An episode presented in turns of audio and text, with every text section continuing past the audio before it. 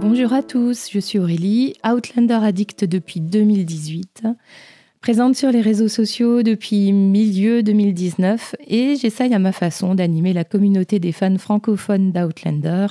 Vous me retrouvez sur Facebook, sur Instagram, un peu sur Twitter. Et sur YouTube, je vous propose de nombreuses vidéos euh, d'interviews euh, en, en VO sous-titré français et ma marque de fabrique, bien, ce sont les décryptages et les analyses d'épisodes en vidéo. Euh, et donc, c'est ce que je vais faire aujourd'hui. Je vais donc analyser euh, pour vous et avec vous l'épisode 1 de la saison 6. Euh, j'essaye d'être à l'affût des moindres petits détails et de vous en faire part, hein, de, vous, voilà, de vous dire ce que j'ai remarqué, ce qui m'a plu, ce qui m'a pas plu. cette, cette communauté s'adosse aussi à un site internet que j'essaye d'alimenter. Et depuis peu, euh, j'ai créé une communauté Patreon d'addicts officiels euh, qui soutiennent mon travail de création. Et donc, je profite de, ce premier décryptage de la saison 6 pour remercier chaleureusement les personnes qui m'ont rejointe. et d'ailleurs, on entendra certains d'entre eux tout à l'heure dans le live.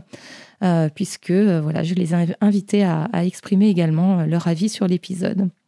C'est l'occasion pour moi de vous inviter à me rejoindre juste après, pendant le live. J'interagirai en direct. En tout cas, j'essaierai.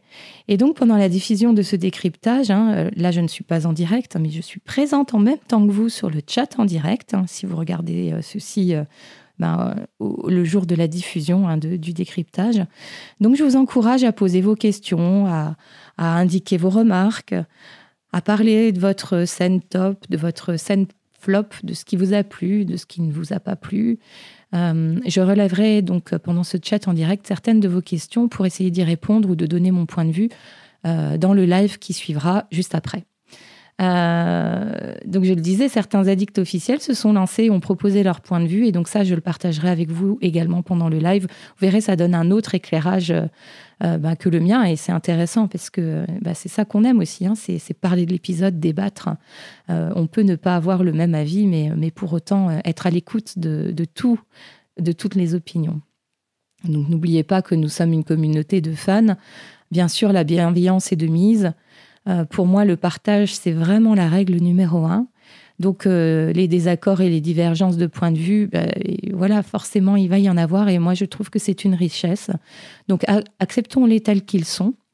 Euh, dans ce décryptage, je vous propose mon analyse personnelle avec mon prisme, mon vécu, mon éducation, et euh, mon expérience contextuelle de visionnage. C'est-à-dire que là, ce que je vais vous dire, c'est par rapport à ici, maintenant, comment j'ai vu et perçu l'épisode. Euh, je n'ai pas raison, je ne le prétends jamais, mais voilà, c'est une exposition de mes points de vue. Euh, allez, assez de blabla, on va se plonger directement dans, cet épisode 1. Euh, le plan du décryptage, c'est le même que celui que je vous ai proposé sur tous mes autres décryptages. Donc, euh, en premier, je vous parle des généralités, hein, voilà, de mes impressions en général sur l'épisode. Ensuite, je vous donne mon top, mon flop de l'épisode. Et puis, je développe des thèmes. Euh, je, pose un focus voilà, sur certains thèmes, certains personnages. Et puis, il y a une conclusion.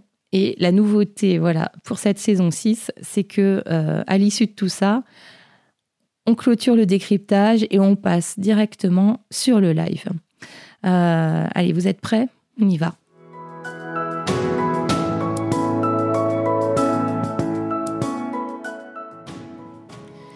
Et donc voilà la saison 6 euh, d'Outlander de retour après une super, super longue attente de deux ans. Donc euh, c'est, ça a été long, hein, bien sûr. Le contexte de la pandémie a retardé le, tournage de, cette saison 6. Et donc forcément, ça a retardé également la, diffusion.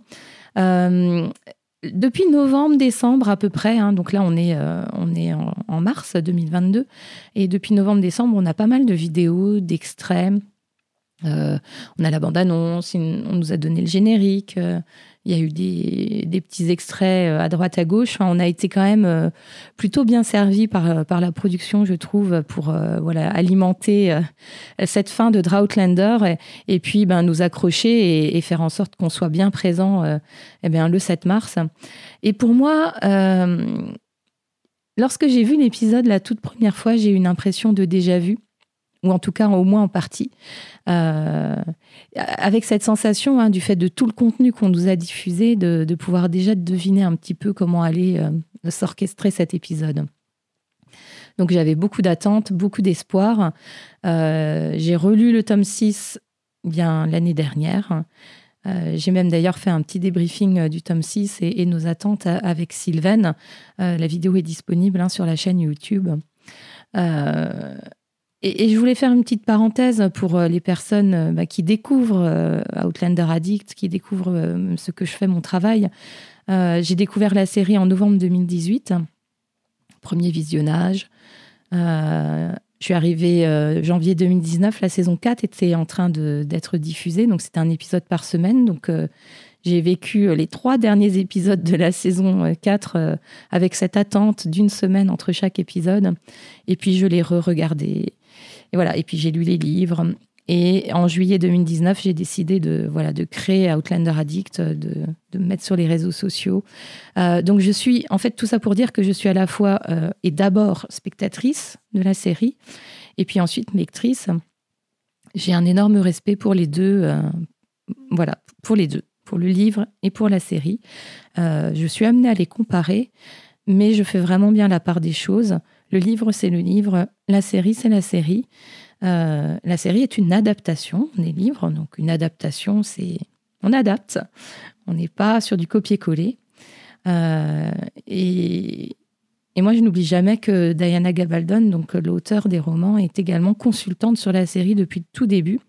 Et sur cette saison 6, elle dit que c'est sa préférée et que c'est la meilleure jusqu'à présent. Euh, certainement après la saison 1 d'ailleurs. On y va J'ai parlé un petit peu de moi. Euh, on parle de l'épisode. Ce premier épisode de la saison 6 s'appelle Echoes en anglais. Euh, en français, la version française qui a été choisie, c'est Souvenirs.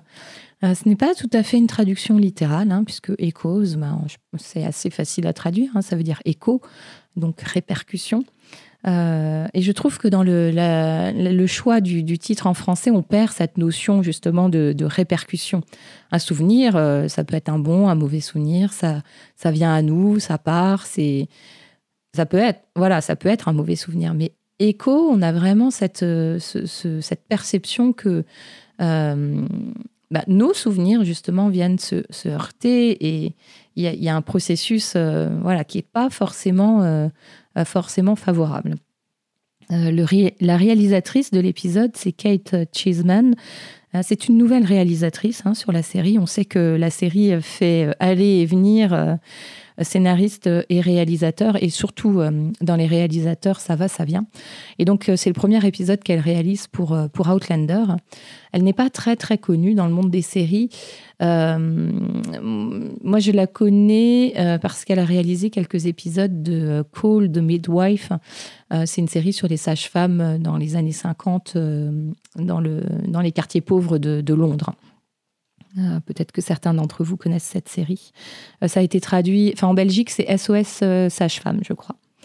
le scénariste de l'épisode, là, pour le coup, il est super méga connu, c'est Matt B. Roberts, qui est également le showrunner, qui est présent sur Outlander depuis le tout, tout, tout début. Et c'est lui euh, qui endosse euh, la casquette de, showrunner de, depuis euh, globalement la saison 3, saison 4, après que Ron Moore ait mis un pas de côté. il a écrit de nombreux épisodes, il écrit souvent les premiers d'ailleurs, et le dernier dès qu'il y a un tournant un peu, euh, il s'en charge en fait. Euh, ce qu'on peut voir aussi dans cet épisode, c'est qu'il y a un nouveau, enfin, des nouveaux acteurs, un hein, nouveau casting. Euh, et je pense notamment à toute la famille Christie. Tom Christie, c'est Mark Lewis Jones. Jessica Reynolds incarne Malva. Et Alexandre Vlaos, Alan Christie comme tous les acteurs castés sur cette série, franchement, il n'y a, pas de, a pas de fausse note. Hein, c'est un super casting. Euh, moi, j'ai été euh, très, très euh, étonnée de la performance de Mark Lewis Jones. Vraiment, il en impose. Il est bon, quel que soit l'acteur qu'il a en face de lui. et je trouve que les scènes, notamment avec, avec Sam Yuan, sont assez, assez fantastiques.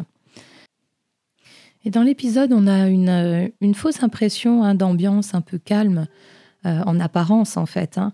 Euh, mais sous la surface, on sent bien que ça gronde. Et, euh, j'ai adoré à ce, propos l'image de, Jamie face à Tom Christie hein, lorsqu'il vient d'arriver au Ridge et qu'on entend en fond sonore le bruit de l'orage. Je vous mets ça. Et je trouve vraiment que Plusieurs euh, visionnages enrichissent euh, l'expérience de cet épisode. Lors de mon premier visionnage, euh, moi j'avais une certaine avidité hein, de la redécouverte, de retrouver les personnages, de, savoir ce qu'on nous avait réservé. et puis ensuite, lorsque je l'ai regardé à nouveau, j'ai plus picoré, j'ai profité en fait. J'ai pris le temps de m'intéresser aux éléments annexes, au décor, aux costumes, à la musique, comme j'ai l'habitude de le faire. Euh, et, waouh, c'est un épisode vraiment très dense, très riche. Donc il dure 80 minutes, 1h20, et pas 1h30 comme on nous l'avait dit. Euh, et euh, cet épisode s'intéresse à tous les personnages. pour certains, c'est assez lisible de voir où ils en sont. Hein. Jamie, Claire, Fergus Marsali, Brianna, Roger, Tom Christie, Alan Christie. Et pour d'autres, je pense qu'il faudra qu'on attende un peu pour, euh, pour faire un peu mieux leur connaissance ou, voir un, un, peu mieux où ils en sont. Je pense à Petit Yann notamment, à Lizzie, euh, qu'on a aperçu, mais voilà, c'était des scènes en passant. Euh, Malva aussi reste assez énigmatique pour l'instant. Et je dirais que c'est un épisode assez classique dans sa construction pour un début de saison. Il y a énormément d'expositions.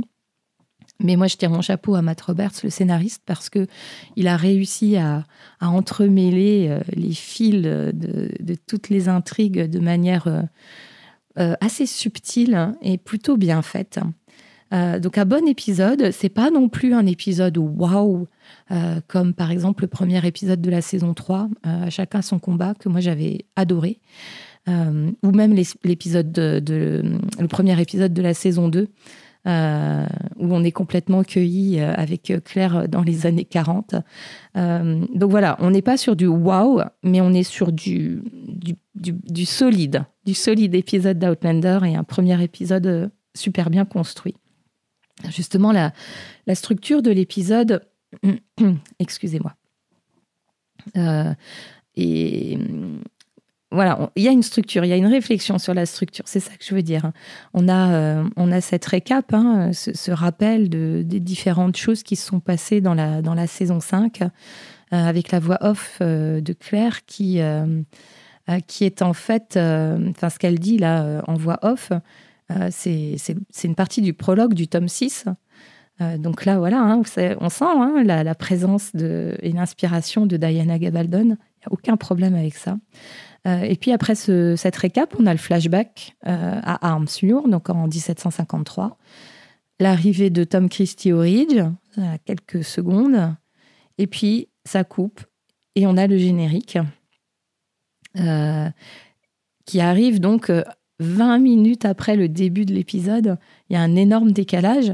Et je trouve ça cool en fait, parce que ça image très bien le laps de temps euh, qu'il y a entre 1753 et 1773, donc 20 ans plus tard. On se trouve en Caroline euh, du Nord, à Fraser's Ridge. Et puis ensuite, voilà, on a tout le déroulé de l'épisode, donc euh, une heure de, Fraser's Ridge. Alors, ce qui m'a fait plaisir, moi, dans, dans l'épisode, c'est ce retour en Écosse. Hein, notamment pour le flashback, les grands espaces, la région de, Glencoe, même si c'est euh, assez gris en fait. Hein, euh, c'est pas joyeux, mais on a ces grands espaces. On est en Écosse et on retrouve aussi avec grand plaisir euh, Fraser's Ridge. et on découvre qu'il s'est bien développé. Hein. on, a une vue quand, on arrive à Fraser's Ridge, là, je, trouve ça super sympa. On voit les, les les, parcs qui ont été, euh, qui ont été bâtis tout autour. Euh, euh, on a une idée que les fraiseurs, voilà, qu'il y a une extension, en fait, une expansion. donc ça, c'est sympa. En, une seule image, vous voyez, il n'y a pas besoin d'expliquer. C'est visuel. Et bien sûr, on retrouve les thèmes musicaux que l'on aime, et puis des nouveaux thèmes. Euh, directement très identifiable le, thème de Tom Christie, quatre notes. Là, je vous le mets en fond sonore. C'est. Je pense que on peut s'habituer à l'entendre puisqu'on va certainement l'entendre pendant toute la saison. Et puis un autre thème très menaçant et qui pour moi euh, m'a marqué là dans, dans l'épisode, c'est le thème du comité de sûreté. Euh, ça sonne un peu comme des menaces, hein, ces deux thèmes. Euh, et je fais une parenthèse, j'en profite pour vous dire, mais sans doute que vous le savez déjà, mais la musique, enfin l'album de certaines bandes instrumentales là, de, de, de, la saison en fait est déjà disponible sur, sur les plateformes hein, comme Deezer, Spotify, Apple Music, Amazon Music, etc. Euh, on peut les trouver euh, facilement et les écouter en boucle. Au final, sur l'épisode, euh, j'ai une légère sensation de longueur.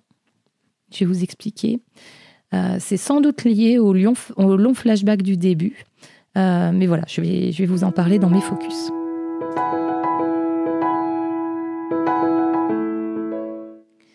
Prêt à entendre mon top et mon flop euh, je fais une petite parenthèse. Dans le chat en direct, n'hésitez pas à partager vos tops et vos flops. Je, trouve ça super intéressant parce que, pour le coup, là, on n'a pas toujours le même avis. Et, euh, voilà, j'ai bien envie de, lire ce que vous en pensez. Alors, je commence par mon flop. J'en parle dans ce décryptage. Premier épisode saison 6, j'en parlerai plus jamais après. Mais ce qui m'a vraiment dérangé, là, euh, moi, ce sont les, les perruques. Euh, des acteurs, et notamment euh, celle au pluriel de, Sam, Jamie. Euh, et je pense que celle du flashback m'a beaucoup plus dérangée encore que, celle de 1773 Fraser's Ridge.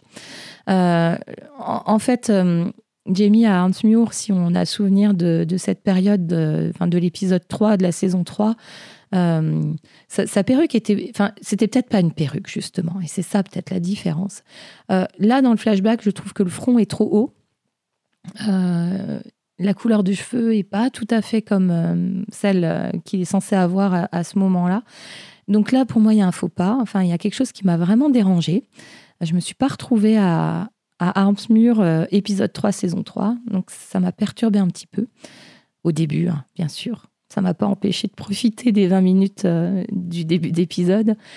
Euh, et puis pareil, euh, Fraser's Ridge, autant je peux admettre la, couleur, hein, puisque les personnes rousses, lorsqu'elles vieillissent, le cheveu s'éclaircit un peu, voire même blondit.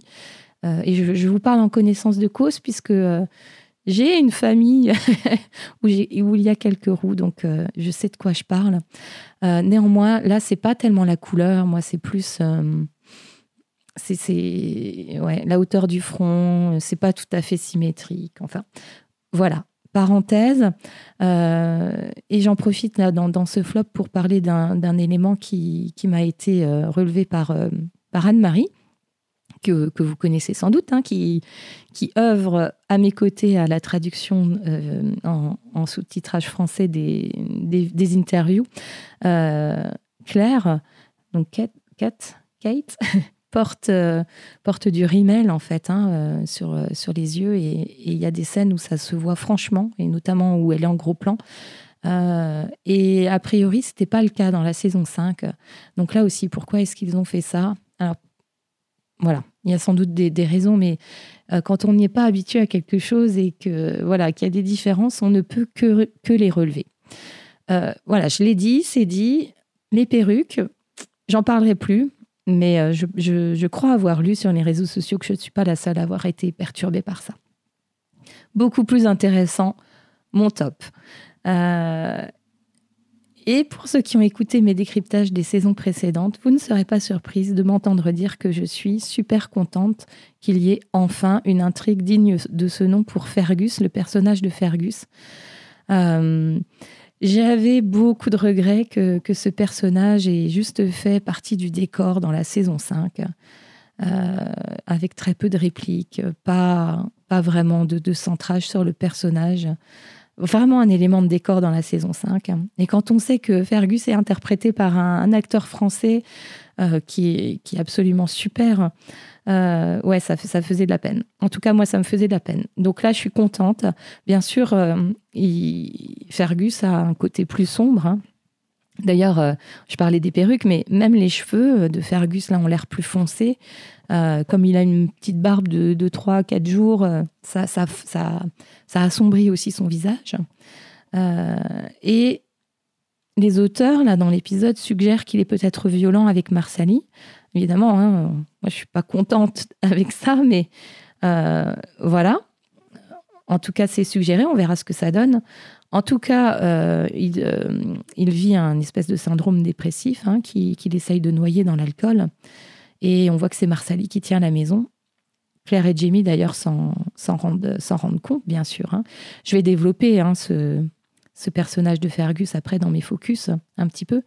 Mais, euh, mais voilà, moi, c'est ça mon top. C'est le fait qu'il y ait une intrigue pour lui.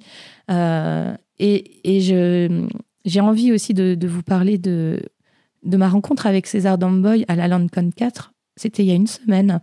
Euh, j'ai eu la chance de pouvoir discuter avec lui. Excusez-moi.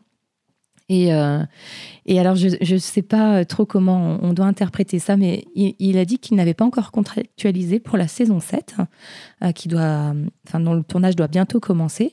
Donc, euh, je ne sais pas s'il a dit ça parce qu'il n'est pas autorisé à dire qu'il sera dans la saison 7 ou si parce que réellement, il n'a pas contractualisé. En tout cas, c'est un petit peu inquiétant. Et donc, il a demandé euh, à ce que euh, à ce qu'on le soutienne en fait sur les réseaux sociaux au moment de la diffusion de la saison 6, euh, qu'on montre qu'on l'aime, qu'on aime son personnage, qu'on aime ce qu'il fait.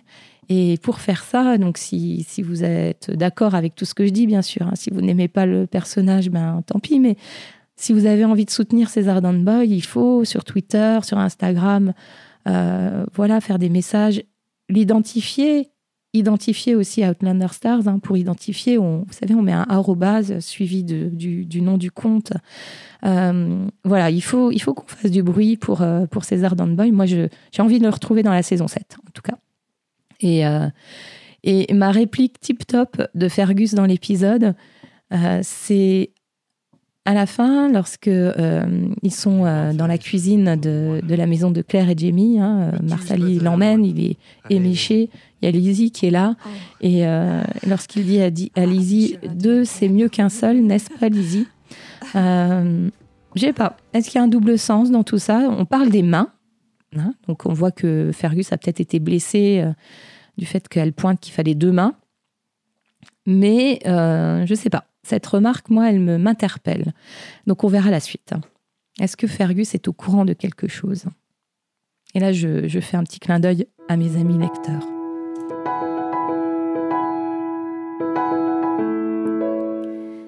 Alors, c'est la section où je vais euh, voilà, illustrer et parler de certains thèmes que j'ai identifiés dans l'épisode.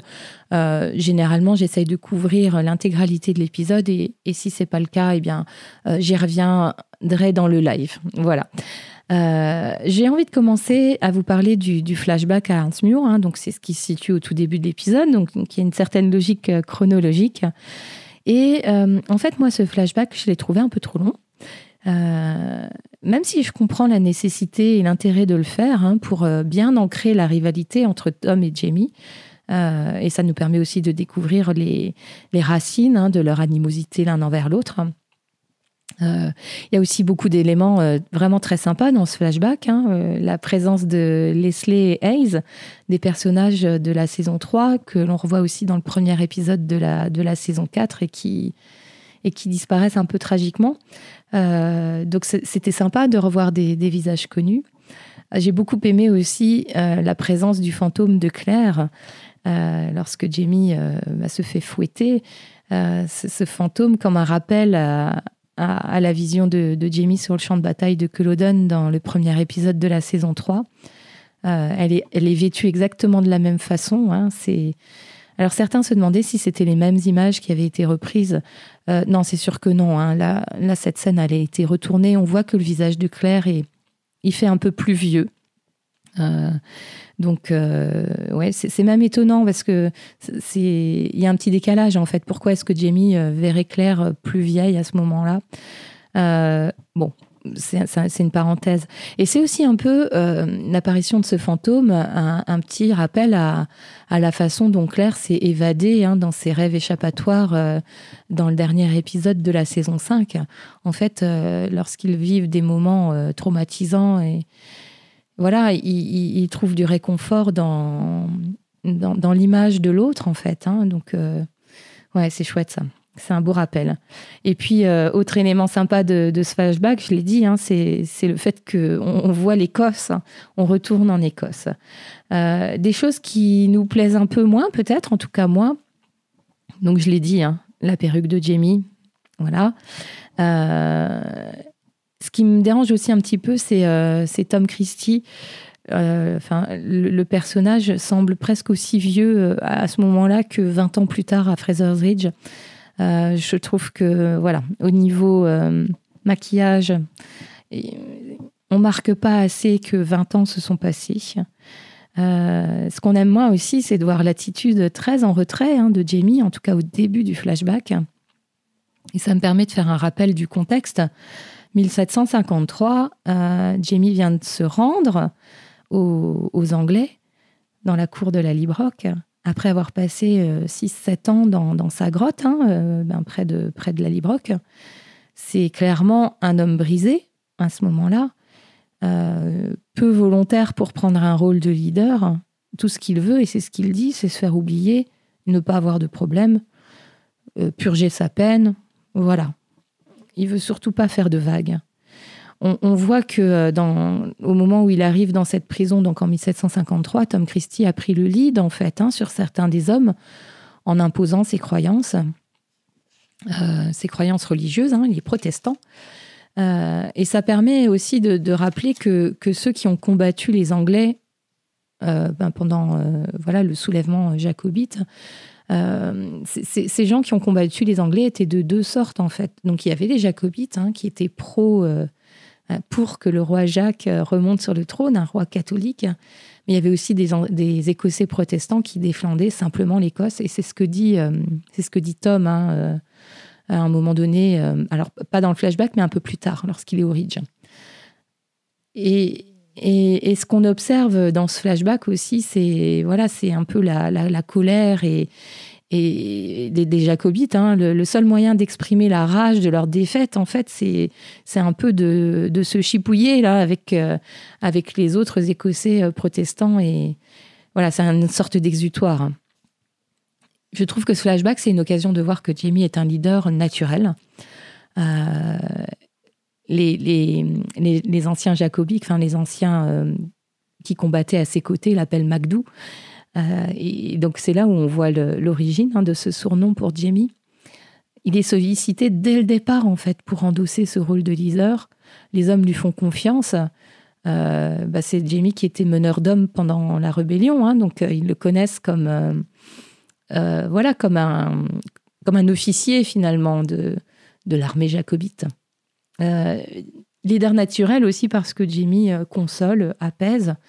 Et euh, il y a cette scène avec le jeune aveugle euh, qui, euh, soit dit en passant, est absolument génial. Enfin, j'ai versé une petite larme, hein, la façon dont il lui dit que il suffit de, de, penser à elle pour que son image ne s'efface pas. Enfin, c'est bien sûr qu'il parle aussi de lui. Hein. Leader parce qu'il prend la, la punition d'un homme plus faible que lui. Euh, ça, on a déjà vu Jémy le faire. Hein. Je, pense juste à, à Lyrie dans la saison 1, euh, même si, voilà, c'est Lyrie, mais quand même, Jamie prend la, punition de Lyrie à ce moment-là. Et là, c'est ce qu'il fait également. Euh, leader naturel parce qu'il ne cherche pas à être un leader, en fait. Il veut pas. Hein. il, fait même tout pour ne pas l'être. leader naturel parce qu'il n'est pas contesté dans son rôle. Euh, leader aussi parce que ses demandes sont toujours justes et ne sont jamais euh, faites pour euh, servir ses intérêts personnels. Il a toujours l'intérêt du collectif en tête. Il ne s'impose pas en force non plus. Et puis, ce qui lui donne aussi, ce qui lui confère ce rôle de, leader naturel, c'est que Jamie, il est, clairvoyant, hein. il, est intelligent, il a une, intelligence politique et sociale. il comprend très vite les choses. Et, et, donc tout ce passage de, Jamie dans le flashback, sa posture, hein, son attitude corporelle, euh, ben, montre qu'il passe d'un état où il fait profil bas, où il veut se faire oublier, il n'intervient pas, et où ses épaules sont un peu voûtées, il a le visage et le regard qui regarde plutôt vers le bas. Et puis à la fin, il se tient debout devant les hommes, hein. il est légèrement en hauteur dans la scène finale lorsqu'il s'adresse à tous les prisonniers euh, et qu'il annonce qu'ils ils vont tous être francs-maçons, et, etc. Euh, il est en position haute, donc tout ça, voilà, c'est pareil, c'est visuel, c'est visuel. Euh, et, c'est bien. Le, gouverneur de la prison a, un rôle, en fait, hein, dans, l'ascension de Jamie, dans ce rôle de leader des prisonniers. Euh, et, on sent que, que Tom Christie est, dans une position délicate, même lors du premier dîner. Hein, donc, euh, Tom Christie est à la table du, gouverneur. Euh, il a un bon repas qui lui est servi. Et, le gouverneur, hein, c'est Harry euh, Quarry, euh, lui dit Mais non, mais mon, mon Jamie le Rouge, hein, enfin, le Jamie le Rouge que je connais, le mien, ne ferait pas ça. Et là, on sent que Tom Christie tique un peu. Hmm, tiens. Donc, en fait, le gouverneur a déjà de l'estime pour Jamie, tout prisonnier qu'il soit. Et tout jacobite qu'il soit aussi, d'ailleurs. Euh, et donc Jamie, je disais, il comprend très vite comment faire pour que la, prison soit plus apaisée. Donc il a, intercepté ce, salut franc-maçon hein, avec les pouces. Euh, il sait ce que c'est. Hein. La franc-maçonnerie, alors je ne suis pas euh, super bien placée pour vous en parler, mais je pense que si ça vous intéresse, vous trouverez vraiment beaucoup d'infos sur Internet. Mais euh, ce que je sais, c'est que euh, la franc-maçonnerie, le terreau hein, en fait de la franc-maçonnerie, c'est euh, l'Angleterre, c'est l'Écosse. Et c'est peut-être une centaine d'années ou 200 ans avant, avant les années 1750. et donc voilà, je disais à la fin de tout ça, c'est Tom Christie remplacé par Jamie à la table du gouverneur. Lorsque le soldat, anglais vient chercher Jamie pour, pour euh, rejoindre le gouverneur, euh, c'est que Jamie. C'est pas Jamie et Tom. Et, d'ailleurs, on observera encore euh, ces, dîners entre le leader des prisonniers et le gouverneur dans la saison 3, avec Lord John Gray, qui d'abord ne souhaite pas mettre cela en place et qui finit par le faire malgré tout. Alors, je fais une petite parenthèse sur ce flashback hein, avant de terminer ce thème pour vous parler de, l'absence de Murta. Murta. C'est vrai qu'on aurait aimé le voir hein, et ça aurait fait plaisir. Euh, alors, pourquoi il n'est pas là? Eh bien, tout simplement parce qu'il n'est pas encore arrivé à la prison. Donc, euh, il y a du sens. Et au-delà de ça, euh, je pense que s'il y avait eu Murta, donc l'acteur Duncan Lacroix, là, dans cette scène, ça aurait apporté trop de distractions, en fait. Parce qu'il aurait fallu imaginer euh, des dialogues, des interactions entre Jamie et lui. Et ça nous aurait peut-être détourné de l'objectif même de ce flashback, qui est d'asseoir en fait l'animosité et les, tensions qu'il y a entre Tom et, Jamie. Alors je ne sais pas si vous êtes d'accord avec moi sur ce thème. Moi, je, suis pour voir Duncan Lacroix autant de fois qu'on veut, même en flashback. Mais là, je pense que c'est normal qu'on l'ait pas eu. C'est pas plus mal en fait. Donc voilà pour ce thème. Alors je le disais dans mes impressions générales, j'ai dit un moment, euh, tout euh, semble assez tranquille en apparence au Ridge, et j'ai envie de vous expliquer pourquoi en fait j'ai dit ça. Euh, donc bien sûr, je parle de Fraser's Ridge. Et je l'ai dit, hein, il y a une magnifique expansion du Ridge avec une, petite routine qui semble bien, bien rodée. Roger et Brianna assurent un peu, euh, voilà, le, la, bah, assure, en fait, voilà, c'est ça, assure, en l'absence de Claire et Jamie. Ils sont là, ils accueillent les gens qui arrivent. Euh, c'est sans doute les référents lorsque Claire et Jamie ne sont pas là. Et on avait un peu vu les prémices de ça dans la saison 5, hein, lorsque Claire et Jamie partaient, euh, par exemple, recruter des gens pour la milice, hein, Bronzeville, etc. C'est Brianna qui était en charge. Donc voilà, ça continue. On observe aussi des petites routines de tâches quotidiennes. Hein. On voit les bugs, le couple bug. Euh, on voit Lizzie et plein d'autres gens faire plein plein de choses. Hein, les lessives, euh, euh, les chants. Enfin, il y a beaucoup de choses qui se passent et qui sont intéressantes à observer dans le second plan, en fait. Euh, oui, l'eau du puits, enfin plein de choses comme ça euh, qui nous sautent pas forcément à la figure, mais qui se passent en arrière-plan. Et puis quand on est au dixième visionnage, je pense qu'on peut essayer de regarder ça aussi. C'est sympa. Euh, je fais une petite parenthèse sur les bugs. Ce, couple de personnes âgées qui, qui, semble être là autour de Claire et Jamie depuis la, saison dernière, il n'y avait pas eu de focus mis sur eux. Et là, je trouve que Madame Bug, ne serait-ce que par les petites bribes les petites scènes qui nous ont été montrées dans l'épisode, euh, on voit qu'elle est là, en fait, et que c'est elle qui, qui impose un peu euh, certaines choses et qui, qui dirige certaines choses. Euh, lorsque elle est en train de charger la, la, charrette, la carriole avec son mari, c'est elle qui lui dit tiens, tu mets ça là et ci et ça. Euh, il y a cette scène aussi avec euh, la disposition des différents plats sur la table. Je, vais en parler après. C'est elle. Euh, quand Malva vient chercher du pain pour son père, hop, d'un coup, elle surgit de nulle part, un peu comme si elle avait écouté la conversation, mais elle est là, elle est encore là. donc il y, y, a un petit quelque chose qu'on essaye de nous distiller. Euh, les lecteurs savent que ce couple a une certaine importance, donc je pense que c'est intéressant qu'on commence à, voilà, nous intéresser un tout petit peu à eux sans les mettre au devant de la scène. Euh, et puis je disais, une petite routine bien rodée, euh, Claire et Jamie semblent habitués à l'accueil de nouveaux colons, hein, puisque Claire dit à Jamie, bien ça, on, sait le faire et on le fait bien, donc ça va continuer. Euh, tranquille en apparence aussi parce que euh, Jamie est le leader incontesté du Ridge, c'est le lord des lieux. Dans toutes ces interactions, on sent que c'est lui qui domine, qui dirige, qui décide, qui choisit. Euh, il ose dire non au major McDonald hein, et donc au gouverneur en fait. il le fait de manière non agressive en fait. Hein. Il dit non. Il n'y a pas besoin d'argumenter, c'est ainsi. Euh, il accueille et il guide les colons, hein, je l'ai dit. Euh, il fait front à Richard Brown euh, dans une situation qui est quand même plutôt tendue et pas simple. Donc voilà, il fait pas du tout profil bas, il s'impose. Il s'oppose aussi évidemment à Tom Christie. Jamie veille aussi, et ça c'est son côté, voilà, c'est le côté qu'on aime aussi, c'est-à-dire que c'est un leader, mais il a ce côté doux aussi. Il veille sur ses enfants. Je, pense à Fergus, en fait. Hein. quand il lui dit euh, ne travaille pas trop, enfin, il le prend euh, un peu par l'épaule. Euh, prends soin de toi, en fait. Hein. c'est ça qu'il lui dit. Prends soin de Marsali aussi. Il, prend, il veille aussi sur ses petits-enfants. Hein. Quand, Claire fait sa visite médicale à Marsali, il les emmène faire un tour de carriole. Ils sont tous les trois bah, c'est sympa. Et puis ensuite, euh, quand ils reviennent au Ridge et puis qui, qui dit à Claire, mais tu te rends compte, euh, ils m'ont demandé d'où viennent les bébés, j'ai pas trop su quoi dire.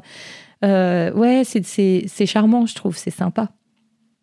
On voit que Jamie a aussi un œil sur Claire hein, quand elle lui dit Tu me suis comme mon ombre. Il, voilà, il ne l'oublie pas, bien sûr, il lui laisse de l'espace, mais il est, là. On, sent en fait que Jamie est puissant et y compris le choix d'accepter d'être un agent indien, euh, à contre-coeur, bien sûr, c'est un sacrifice qu'il fait euh, au nom de ce qu'il pense être le mieux pour tous. Encore une fois, c'est justement tout sauf de l'égoïsme. Hein. Lui, il n'a pas envie de le faire. Hein. Mais euh, si c'est pour éviter que ce soit Richard Baum qui le fasse, eh ben, il va le faire. Semblant de normalité aussi parce que Claire assume son rôle de médecin. Alors, elle poursuit ses expériences hein, en vue d'améliorer le quotidien et la santé des gens du Ridge. Et donc, euh, voilà, elle fabrique de l'éther. Et elle soigne Marsali, elle soigne Tom euh, Christie, elle soigne aussi, ou elle s'inquiète des nouveaux colons. Euh, donc ça, c'est tout à fait dans une espèce de routine. Semblant de normalité parce que Roger et Brie sont amoureux. ça semble enfin être une relation calme, apaisée. Euh, avec des petits bisous, des gestes tendres. Euh, ils se parlent normalement, ils se comprennent. Ils sont complices en fait. Euh, et donc je disais, ils endossent le rôle de, suppléant de Claire et Jamie lorsqu'ils sont absents du Ridge. Ils les secondent en fait. Hein. et on voit Roger avec le cœur sur la main. Et ça, c'est plus le Roger des livres. On a rarement vu Roger comme ça, surtout sur les deux dernières saisons. Et donc, il accueille, il accueille Tom à bras ouverts. Et enfin, ça m'a fait rire parce que pauvre Roger, il peut faire voilà, il essaye de faire bien et puis c'est quand même toujours à côté de la plaque. Donc c'est drôle en fait, c'est drôle et j'adore le regard que, lui lance Jamie. C'est c'est énorme.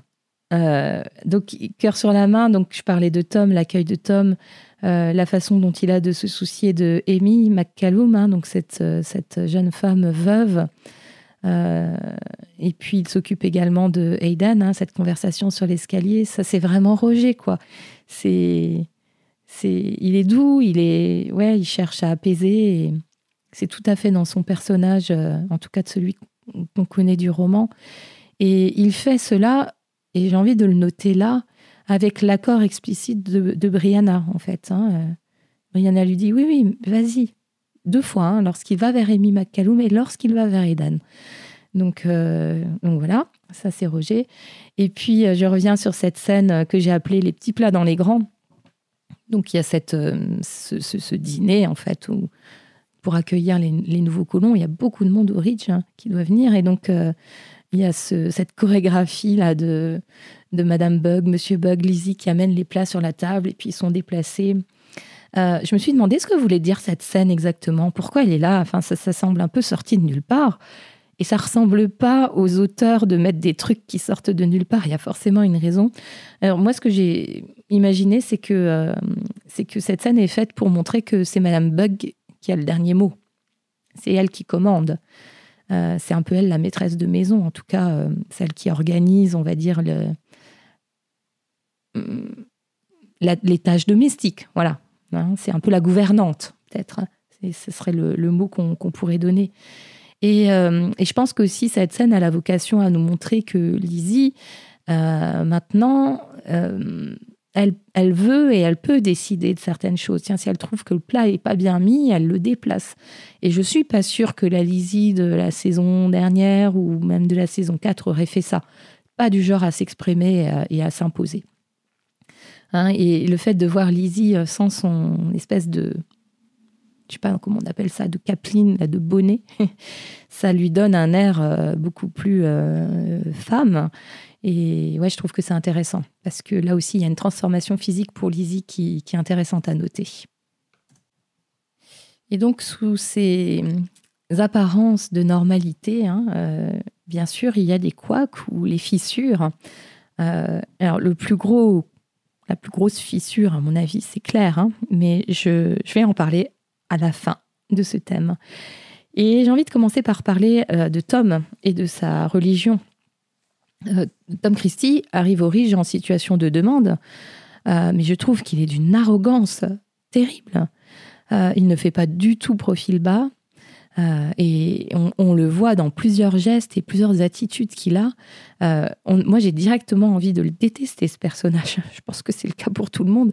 Quand il arrive au Ridge, il, frappe une première fois à la porte. Il attend euh, quoi? 10 secondes et il refrappe à la porte une deuxième fois, mais de manière beaucoup plus énergique, genre euh, énervé qu'on les fait, euh, qu'on le fasse attendre. ensuite, il demande à Roger qui il est. c'est totalement. Enfin, je, trouve que c'est pas du tout profil bas.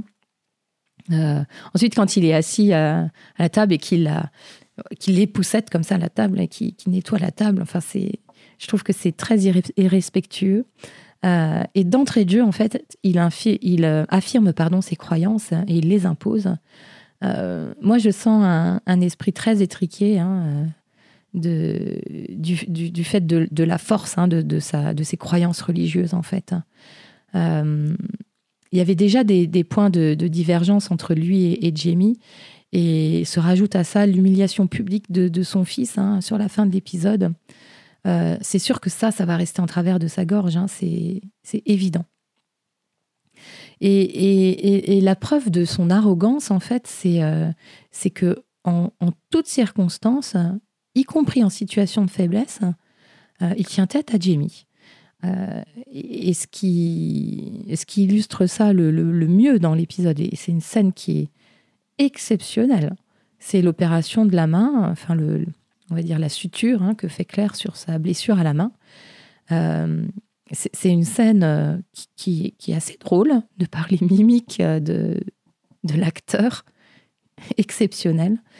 Et puis, et ce qui se joue là, hein, donc entre parenthèses, c'est une scène tirée du roman, avec des dialogues tirés du roman également.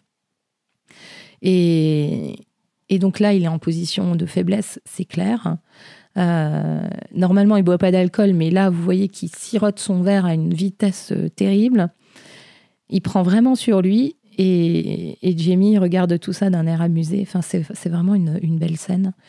Et, à la fin, euh, il ne peut pas s'empêcher d'essayer de rabaisser Jamie avec cette histoire de cicatrice honorable.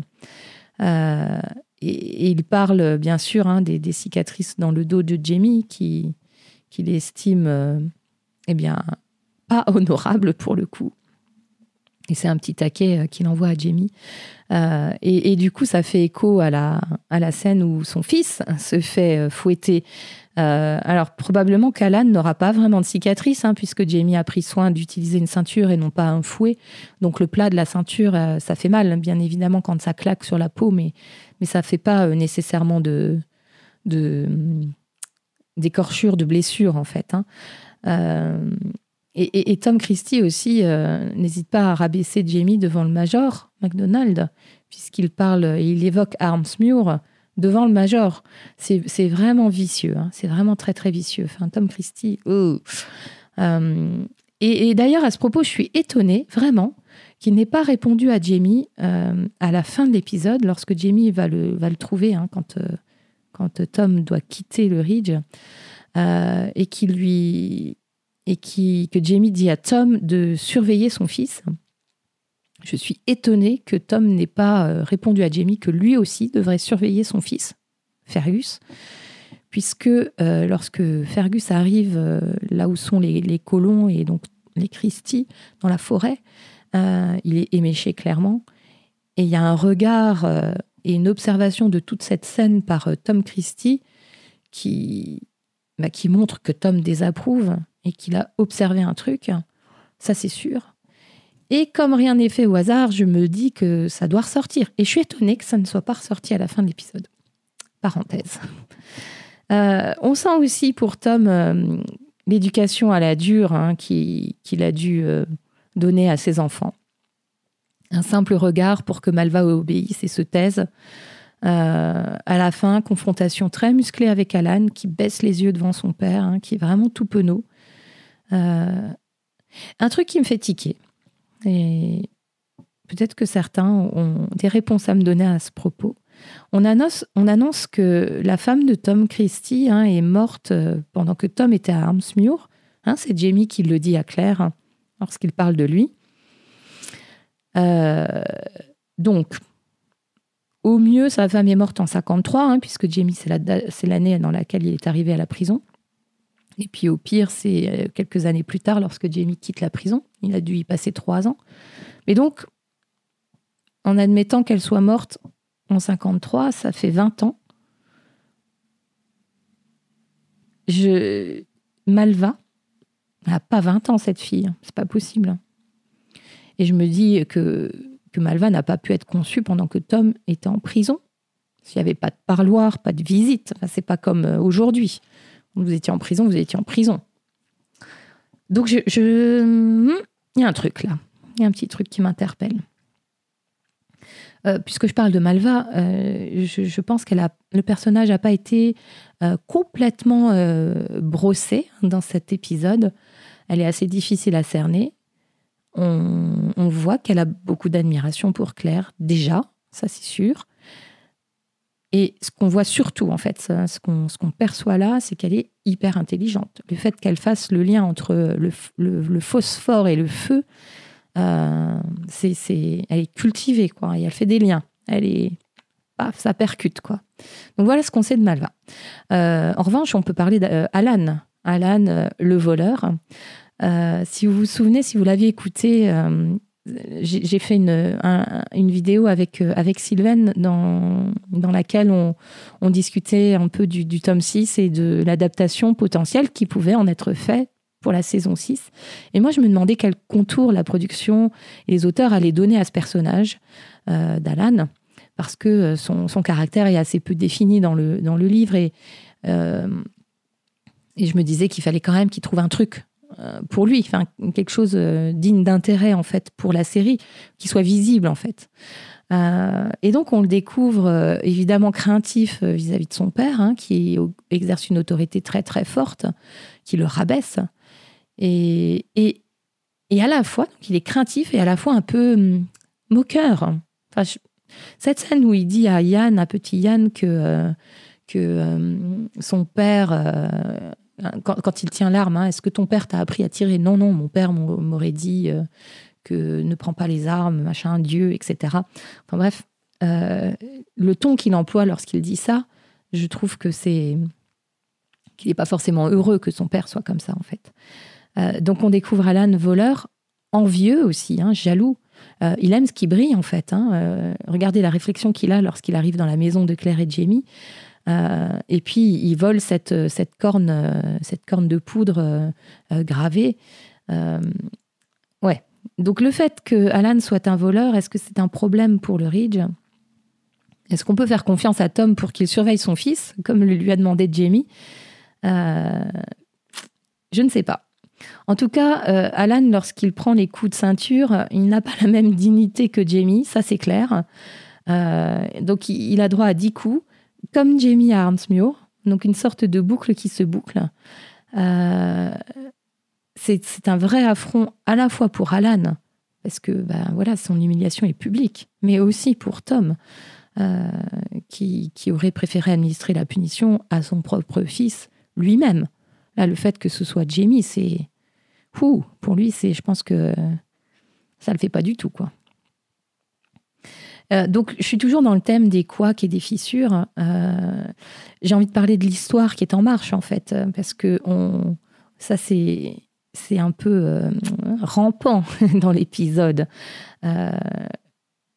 Brianna et, Roger parlent parce qu'ils ont la connaissance des événements qui vont se passer, mais ils parlent de la Boston Tea Party, donc qui est un événement majeur dans, dans l'histoire de la, la Révolution américaine, c'est euh, ces, euh, comment on dit, euh, ces caisses de thé qui sont jetées dans le port de Boston.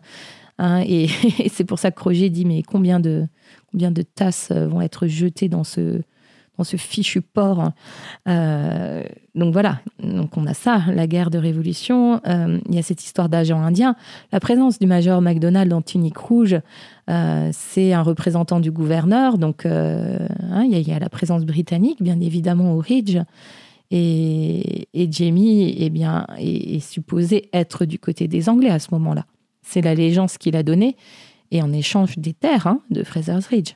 Donc quand le gouverneur lui demande pour l'instant, ça a l'air d'être une demande et pas une injonction, mais il lui demande d'être agent indien. Voilà. Euh, l'histoire en marche aussi parce que euh, on sent que Brianna est méfiante, enfin, euh, méfiante à l'idée d'utiliser ses connaissances du futur. Hein. elle est anxieuse. c'est ce dont elle discute avec Claire. Claire, elle, est beaucoup plus. ouais, elle va de l'avant, quoi. Hein. c'est ben non. Utilisons ce qu'on sait pour améliorer le quotidien des gens qui sont ici. Mais Brianna a en tête, bien sûr, euh, bah, ce qui est arrivé à sa mère hein, quelques mois auparavant. Donc, euh, elle sait que c'est pas, euh, c'est pas forcément une bonne chose si, si, si, si, leurs avancées sont découvertes, en fait. Et puis, on nous parle encore des maisons qui sont brûlées dans l'arrière-pays. On en avait eu un exemple assez poignant à la fin de la saison 5, avec cette petite fille que Roger est obligé de, voilà, d'aider à mourir pour abréger ses souffrances. Euh, qui brûle les maisons On ne sait pas trop, mais en tout cas, le comité de sûreté euh, dirigé par euh, Richard Brown pense que ce sont les Indiens. Donc on a cette animosité des, des colons vis-à-vis des natifs. Et cette animosité est personnifiée par, par Brown et sa milice, qui sont absolument redoutables. Hein. Richard Brown, l'acteur, avec sa, sa mimique, là, son, sa mâchoire, c'est un truc de fou, quoi. Vraiment, il fait peur. Alors j'aime bien entendre les coulisses et que les acteurs disent que, c'est un homme adorable, etc. Parce que là, vraiment, ouais, Richard Brown, il, fait très très peur, rien que ses regards et ses mimiques faciales, en fait.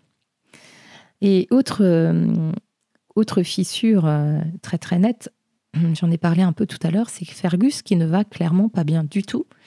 Euh, les raisons pour lesquelles euh, il ne va pas bien ne sont pas forcément très lisibles. On le sait grâce aux différentes interviews euh, de, voilà, des acteurs qui ont été proposés là, ces derniers temps, ces derniers jours. donc Fergus, a priori, se sent très mal de ne pas avoir été là lorsque Marsali a été agressé. Il se sent inutile. Et bien sûr, il y a son, sa main, hein, sa main manquante. Euh, qui revient. Enfin, ça, ça, a sans doute pesé sur lui toute sa vie. On avait eu des bribes de ça dans la saison 4, hein, parce qu'il avait du mal à trouver du travail quand il était dans, euh, à Wilmington, hein, euh, installé avec Marsali. et donc, Fergus sombre dans la dépression. il essaye de surmonter ça en buvant. C'est son mécanisme, voilà, pour essayer de s'en sortir, son mécanisme de défense. Alors je le disais aussi, euh, des violences domestiques sont suggérées. Euh, et ça, c'est souvent le cas. Hein, lorsqu'on fait face à un alcoolique, euh, la violence domestique est assez régulièrement raccrochée. Pas, systématiquement, mais il y a un lien fort quand même. Hein. Et Marsali, au milieu de tout ça, semble combative ou alors résignée, je sais pas trop, mais elle semble déçue aussi. mais on sent, voilà, encore l'amour. Enfin, là, c'est Lorraine Lyle, hein, euh, la, dernière scène où on les voit, là, où Fergus lui dit euh, Je suis désolée d'être aussi décevant. Et, et, et elle répond pas, mais ce regard, cette mimique, enfin, tout est dit. Tout est dit. Euh, néanmoins, Marsali est forte, elle assume le quotidien pour deux, quitte à s'épuiser, hein, malgré une grossesse très, très, très, très, très avancée. Euh, on voit que Jamie est bienveillant avec Fergus pour l'instant. Est-ce que ça va changer? Je ne sais pas. Euh, je ne suis pas sûre qu'il sache exactement ce qui se trame. Euh, pour l'instant, on voit qu'il lui dit Tu travailles trop, donc lève un peu le pied, occupe-toi de ta femme.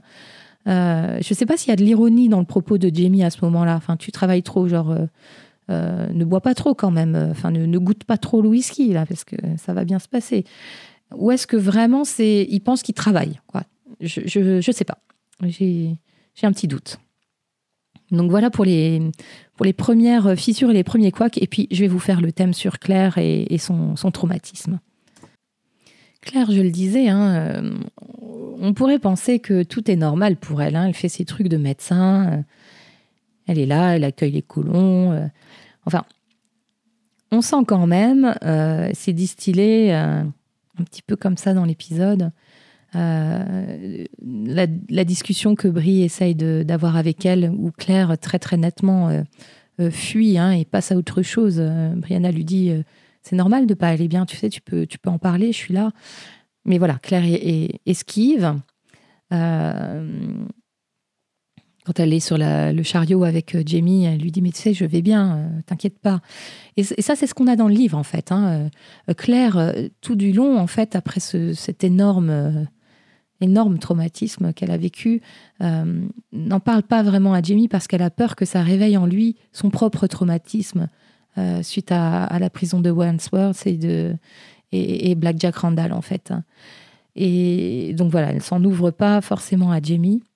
Euh, on voit aussi quand même qu'elle est qu'elle est, qu'elle est affectée parce que quand elle arrive euh, au Ridge avec son panier qui est Richard Brown, elle a un petit coup d'œil et hop, elle rentre directement dans la maison et on la voit plus. Hein. Donc elle veut pas faire face à, ces personnes-là, ça c'est certain.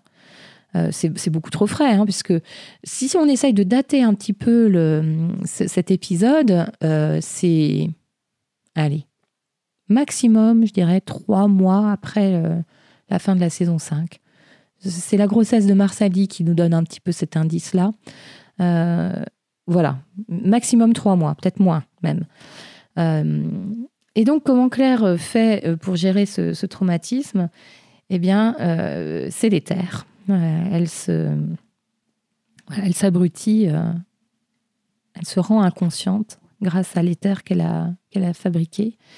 c'est important qu'on parle de ça parce que c'est une énorme polémique dans la communauté des fans. Beaucoup, beaucoup se sont émus de cette storyline, hein, de cette intrigue qui, voilà. Et je trouve que pour la production, lorsque quelque chose fait parler, l'objectif est atteint. On en parle. Qu'on apprécie ce parti pris ou pas, peu importe, ça ouvre le débat. Euh, je vais vous dire ce que moi j'en pense. Pour moi, ma première impression, premier visionnage, j'ai trouvé ça génial. Dans le sens, mais quelle idée de génie Utiliser un des éléments du livre euh, pour l'associer de cette manière à Claire, c'est vraiment brillant. Euh, après, bien sûr, au-delà de ça, si on réfléchit un petit peu, euh, les, critiques hein, que l'on peut faire, c'est que ça ne colle pas avec le personnage de Claire, en tout cas pas du tout avec celui du livre. Celui de la série, c'est peut-être un peu plus discutable. Bah, soyons très clairs, Claire ne fait pas ça du tout dans le livre. Hein. Elle surmonte son traumatisme presque comme d'habitude. Euh, en fait, elle, trouve son, sa guérison, c'est Jamie, ça a toujours été Jamie. Euh, il y a quelques moments dans le livre où elle a des réminiscences et des craintes, mais globalement, on, va dire qu'elle gère. Euh, et, en fait, l'avantage d'un livre, hein, d'une histoire écrite sur un livre, c'est que vous pouvez distiller des éléments de traumatisme comme ça, un petit peu droite à gauche. Et puis, on est aussi dans les pensées de personnages. c'est pas traduisible à l'écran, tout ça.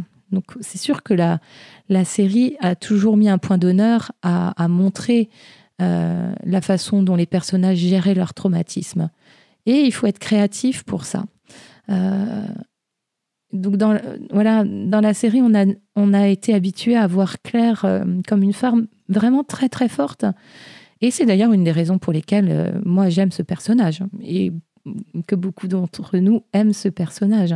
Donc partant de là, on pouvait se dire que euh, suite à ce traumatisme, il allait en être de même.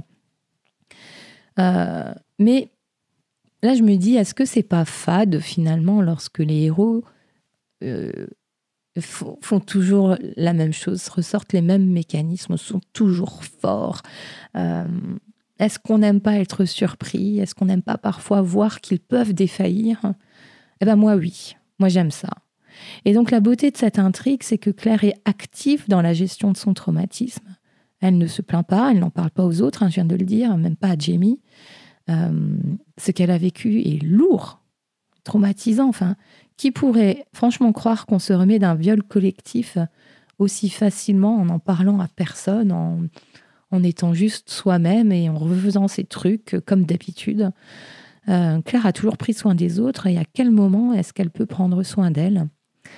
Euh, Et là, clairement, elle n'a pas les clés pour faire taire ses cauchemars, elle n'a pas les clés pour aller mieux. Et moi, je pense qu'on peut l'autoriser à être vulnérable dans ces conditions. Euh, elle est humaine. Elle est humaine. C'est pas une euh, héroïne. Enfin, alors certes, hein, euh, l'éther, c'est un comportement destructeur. En tant que médecin, elle doit forcément le savoir. Et c'est là où, c'est peut-être critiquable, en fait, ce, choix. alors ça n'empêche, hein, je, voilà, j'ai une connaissance du milieu médical, enfin bref. Euh, beaucoup de médecins pratiquent l'automédication et peuvent facilement dévier, en fait. Hein, euh. En fait, pour moi, ça, ça montre à quel point son traumatisme est sévère. Peut-être qu'elle n'a pas la lucidité là pour gérer ça, pour, euh, mettre à plat les, conséquences négatives de tout ça. en tout cas, voilà, ça sera un arc narratif fort de la saison 6, hein, ça nous a été dit. Euh, est-ce qu'elle va surmonter ça? Comment elle va le surmonter? Euh, et, là, j'ai envie de faire une, une parenthèse parce que euh, Diana Gabaldon a été interrogée sur cette intrigue. et suite aux, différentes critiques, bien sûr, qui ont été faites et qui sont entendables complètement. donc Diana Gabaldon dit Non, Claire, de mon livre, n'aurait jamais fait ça. C'est certain. Euh, néanmoins, elle, euh, est contente de la façon dont, euh, dont ce fil a été tiré dans la série, dont, tout dont, les acteurs ont joué ça, et contente au final de, du dénouement et, voilà de, comment cette intrigue finalement est tissé et, et conclu. Voilà. Donc moi, je me dis, si l'auteur est confort avec ça, je pense qu'on peut l'être aussi, on va faire confiance et on va voir. Euh, en aparté, sur, euh, sur cette scène, euh, il y a quand même des petites choses. Le fait qu'il y ait une bougie tout près des manipulations d'éther de Claire, ça pour le coup, ça peut pas coller. L'éther, c'est super inflammable. D'ailleurs, c'est une énorme précaution qu'elle prend dans, dans, le livre. Hein. Je ne sais même plus, mais je crois me souvenir qu'elle le distille même pas dans son infirmerie, mais dans un, une espèce de cabane à part. Enfin, je ne sais plus, mais voilà, elle prend vraiment des précautions par rapport à, à la volatilité de, de cette, substance et à son inflammabilité, en fait. Euh, j'ai envie de relever euh, les voix que Claire entend dans son cauchemar. En fait, c'est tous ces démons du passé là qui sont en train de ressurgir. On entend Lionel Brown, on entend Gillis, on entend Black Jack Randall, on entend Philippe Wiley, je crois que c'est lui qui lui dit salope. Euh, on entend Dougal, on entend le père Bain, la première saison. Euh, donc toutes ces personnes voilà, qui, l'ont qui blessé à un moment donné, qui l'ont fait du mal, hein, voilà, tout ressort. Donc pour dire qu'elle gère plus rien là, c'est tout ce qu'elle a géré jusqu'à présent, qu'elle a réussi à compartimenter, à mettre de côté, là, c'est trop, c'est trop en fait. Tout revient et tout refait surface. Euh, autre question que je me pose, c'est lorsqu'elle se lève hein, après ce cauchemar, elle dit à Jamie qu'elle va se faire du thé ou est-ce qu'elle est qu'elle a prémédité en se levant euh, d'aller faire de l'éther et de, s'assommer avec l'éther? C'est pas clair, je sais pas. Enfin, le fait qu'elle se regarde dans le miroir, euh, ça, c'est typique de quelqu'un qui, qui cherche la culpabilité, etc. Euh, et dernière note que, que j'ai envie de faire par rapport à, à cette euh, scène finale, la voix off de Claire qui se pose un petit peu sur toutes ces images, c'est c'est en partie, et j'adore quand ils font ça, c'est en partie le prologue du tome 4. Donc si vous avez les livres, allez le relire. Euh, l'histoire des fantômes du passé qui ressurgissent, etc. Enfin, c'est le prologue du tome 4, c'est génial. C'est excellent comment ils ont réussi à réinclure ce truc-là. J'adore. Allez, il est l'heure de conclure.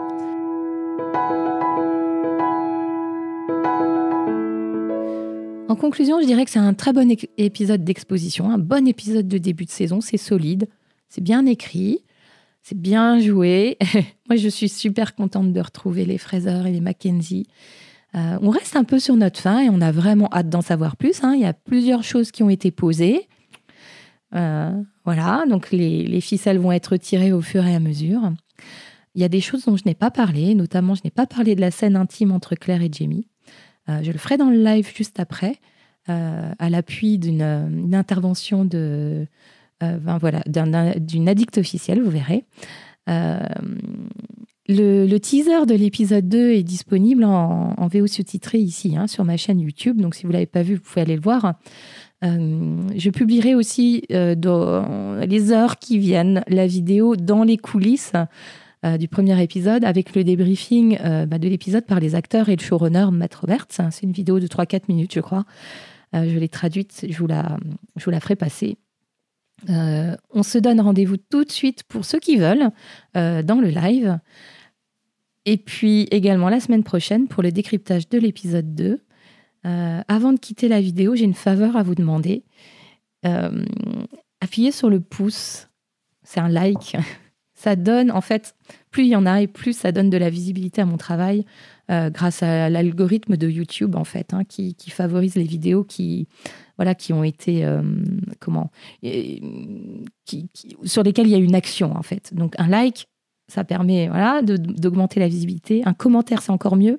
Et le must du must, c'est si vous partagez, euh, il y a un bouton partage là, en dessous de la vidéo, si vous partagez sur vos réseaux et si en partageant, vous commentez. Euh, ça permettra à d'autres fans d'Outlander qui ne sont pas sur euh, Facebook, parce que c'est là où je suis très présente, ou, d'autres réseaux, de, bah de, de, me trouver en fait. Et s'ils ont un intérêt pour Outlander, de voir que voilà, que qu'on fait quelque chose tous ensemble à, ce propos. Donc n'hésitez pas à le faire et voilà, c'est pour euh, c'est pour augmenter notre communauté et pour faire en sorte que voilà le monde francophone ait aussi euh, euh, bah de comment dire de la visibilité vis-à-vis de, de, tout ce monde Outlander. Et franchement, on ne demande que ça. Allez, on se retrouve tout de suite et je vous dis à la semaine prochaine pour le décryptage de l'épisode 2. Bye bye.